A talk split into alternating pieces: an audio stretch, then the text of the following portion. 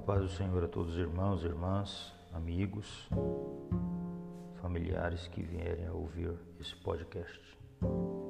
Hoje o nosso devocional traz por tema Luz e Trevas, por Charles Haddon Spurgeon.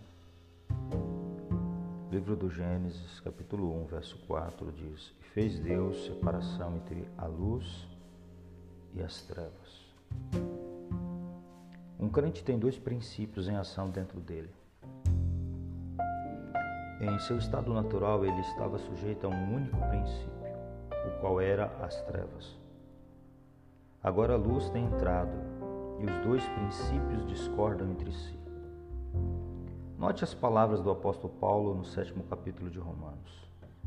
Acho então esta lei em mim, que quando eu quero fazer o bem, o mal está comigo porque segundo o homem interior tenho prazer na lei de Deus, mas vejo nos meus membros outra lei que batalha contra a lei do meu entendimento e me prende debaixo da lei do pecado que está nos meus membros.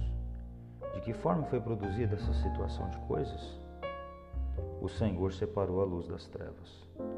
Trevas por si mesma é quieta e sem perturbação. Mas quando o Senhor manda luz, há um conflito, porque uma está em oposição com a outra.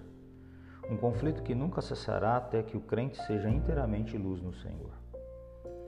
Se há uma divisão interior no indivíduo cristão, há certamente uma divisão exterior. Tão logo o Senhor concede a qualquer homem luz, ele procede para se separar das trevas ao redor. Ele afasta-se da religião meramente carnal de cerimonial externo, porque nada menos que o Evangelho de Cristo irá satisfazê-lo agora. E ele retira-se da sociedade mundana e dos frívolos entretenimentos e procura a companhia dos santos, porque nós sabemos que passamos da morte para a vida, porque amamos os irmãos. A luz une para si mesma e as trevas para si mesma une. O que Deus separou, nunca venhamos tentar unir, mas como Cristo saiu para fora do arraial, levando seu vitupério, assim apartemo-nos do ímpio e sejamos um povo peculiar. Ele foi santo, inocente, imaculado, separado dos pecadores, e como ele foi, assim nós devemos ser. Não conformados com o mundo, discordando de todo o pecado e distinguidos do resto da raça humana pela nossa semelhança com o nosso Mestre.